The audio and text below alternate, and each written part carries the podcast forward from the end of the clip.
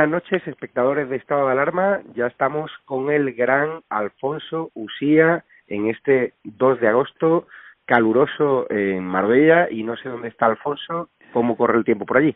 Fresquito, fresquito, nublado, un poquito de agua y, delicioso en mi opinión. Eso es bueno. Pues don Alfonso, ¿qué nos has preparado hoy? ¿Qué pues eh, em, voy a, como ha habido tantos comentarios al respecto, voy a, daros la pista de, de las eh, dos eh, causas de mi despido de la razón.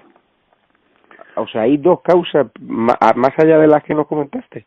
Sí, hay, hay, hay Bueno, pero este es un poco el, el, el origen. Es que ayer me, me descontroló un poquito el ánimo ver esa fotografía de Marguenda. Eh, con Iván. Con Iván Redondo, sí, sí, eso, claro, eso ya sé que, ya sé que pasa continuamente, igual que cena con, y come con Pablo Iglesias, pero bueno, pero, pero no sé, yo creo que es mejor dejar las cosas en claro. Pues cuando usted quiera, don Alfonso Usía. He podido saber que un reducido grupo de miembros de la nobleza lleva meses recopilando datos, papeles, vídeos y grabaciones destinados a convocar una votación para mantener o no al conde de Godó en el seno de la Diputación de la Grandeza y Títulos del Reino, que agrupa a todos los titulares de gracias nobiliarias. Si dicha convocatoria se llevara a cabo, necesitarán un camión de mudanzas para transportar la documentación precisa. Los títulos nobiliarios, su concesión y revocación son prerrogativa y responsabilidad exclusivas del rey.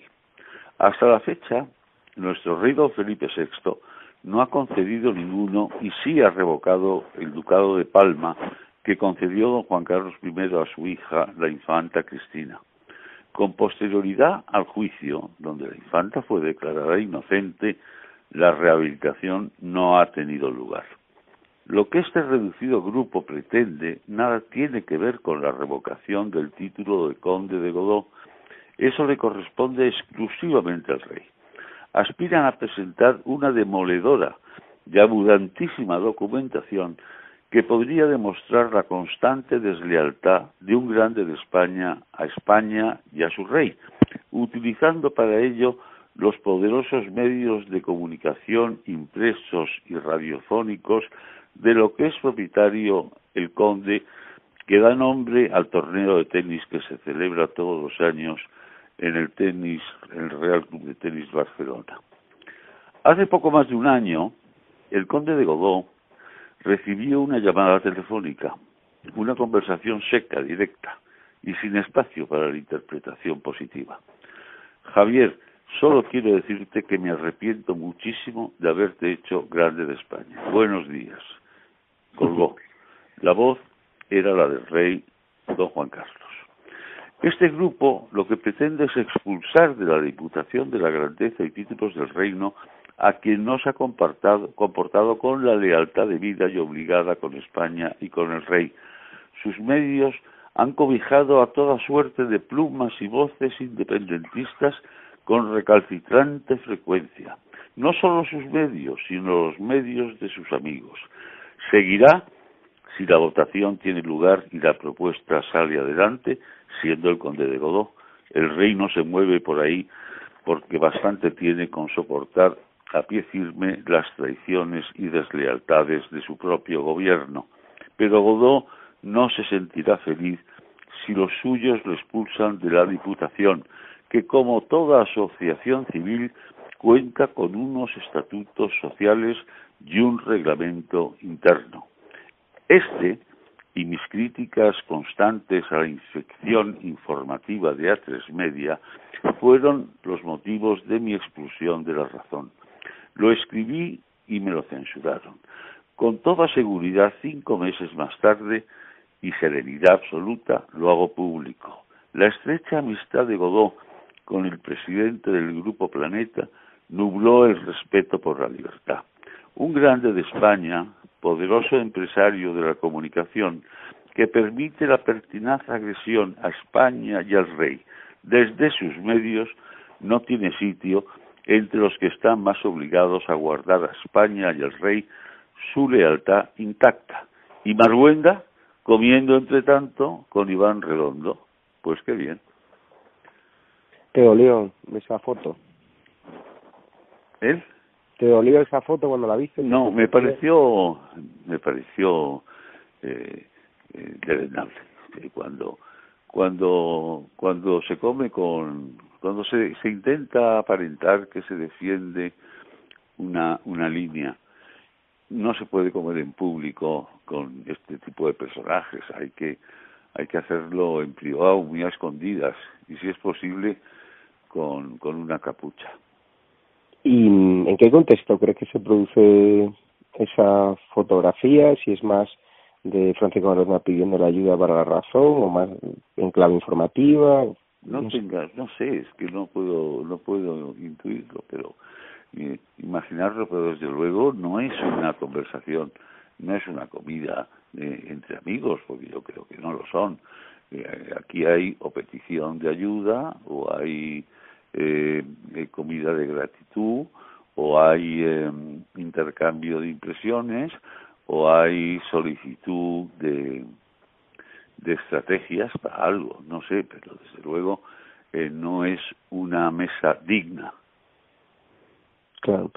¿Y mm, cómo ha visto la conferencia del presidente, donde los nacionalistas vascos y los independentistas siguen eh, esquilmando al resto de los españoles y llevan 5.000 millones de euros. Sí, bueno, pues eso, eso, pero ese es el, ese es el, el, la estrategia de los nacionalistas vascos. Los nacionalistas vascos jamás, jamás se van a, eh, el PNV nunca querrá independizarse de España.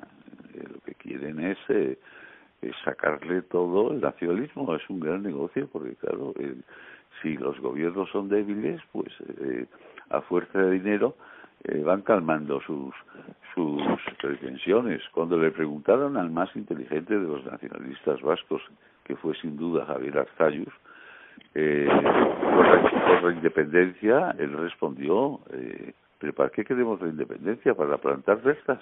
Bueno, pues esto es el, asunto, pero claro, eh, Sánchez está en una situación de extremada debilidad y Urcullo es infinitamente más inteligente que Torra. Entonces, pues se traduce así. ¿Usted cree que van a aguantar ese 18,5 de hundimiento del PIB sin contar el fiasco de la temporada turística? Que, o sea, el dato del tercer trimestre va a ser aún peor, supongo. Es un dato, es un dato demoledor, que es demoledor para todos. Ellos van a intentar aguantar como sea y para lo que sea. Y yo creo que para eso se están, están pidiendo la colaboración de medios de comunicación eh, que no le son eh, oficialmente afines para, para pedirles eh, ayuda, argumentación, falta de crítica, mansedumbre y, y, y borreísmo. No sé si viste el vídeo de Dina donde se confirmaba ya que trabajó para un partido vinculado al rey, al rey Mohamed VI de, Sí, sí, sí lo vi, sí lo vi. ¿Usted cree se cree la teoría de, de que puede ser espía del régimen anahui? Hombre, pero sería una espía muy mala, porque se le ha visto el primero muy pronto. Eh, yo, yo, yo, recuerdo cuando, cuando, cuando se establecieron a, al máximo nivel las, las relaciones de España y la URSS, que el, el embajador, eh, el primer embajador era Sergio Bogomolov, eh, aquí había un grupo, Ivanov, que era el tercer secretario, que luego fue secretario de Exteriores en, en, Rusia, eh, era el que mandaba, eh, era, era un lío. Eh, el chofer, que era, se llamaba Antonio, eh, de pronto se negaba a una cosa y Bogomolov, que era el embajador, eh, lo aceptaba porque era el hombre de la KGB, bueno, pero Bogomolov iba vestido de espía, se ponía, se ponía una gabardina muy larga, eh, que no sé si le había sobrado a los Cortina o a, o a los Alcocer, y, y se iba vestido de espía, miraba como un espía, eh, bueno, se notaba que era un espía. Y, y yo creo que esta Dina Busselman, pues eh, se le ha visto, se le ha visto que es una persona que los intereses, sus intereses están en, en el reino de de Marruecos y con un rey que no tiene nada que ver con un rey eh, constitucional y democrático como es el, rey de España, sino con un rey que es un eh, que es un dictador. Pues don Alfonso sí, muchísimas gracias y ah por cierto no se, eh, no se me debe olvidar ayer estuve en los toros sí. y Cayetano Rivera y Bona con Pablo Aguado y Salvador Vega que lo hizo bastante bien sabes que había un montón de antitaurinos en la puerta que nos señalaban nos insultaban o sea, ¿Así? ¿Ah, sí, sí. Me, me, sorprendió que en este poro no lo tenía yo como la cuna del antitaurismo. Parece ser que vinieron de toda España a boicotear la gran fiesta nacional que tuvo un éxito de crítica y público, ¿no? Y curiosamente, Javier, si no me equivoco, ayer era, bueno, ayer el día en que fueron degollados miles, miles de corderos en, en las calles y plazas españolas por, por los musulmanes. Nadie dijo nada. Un paisaje de, devastador de sangre eh, y aquí aquí nadie aquí nadie dice nada eh, calladitos todos, calladitos los de Pagma, calladitos todos los animalistas y, encima pues os mandan a, a, a, este grupo a escracharos, como se dice ahora, eh, vuestra libertad de, de, asistir a una de las eh, cumbres de la cultura española que es la tauropaquia. ¿Y tú, usted cree que, que van a sobrevivir los toros a esta crisis? Pues estuve hablando con algunos apoderados, algunas personas que dependen del toro, y la verdad es que daba pena escucharlo lo mal que lo han pasado. ¿eh? Resistirán los toros si resisten, y yo creo que muchos sí quieren resistir, eh, los ganaderos. Si resiste el.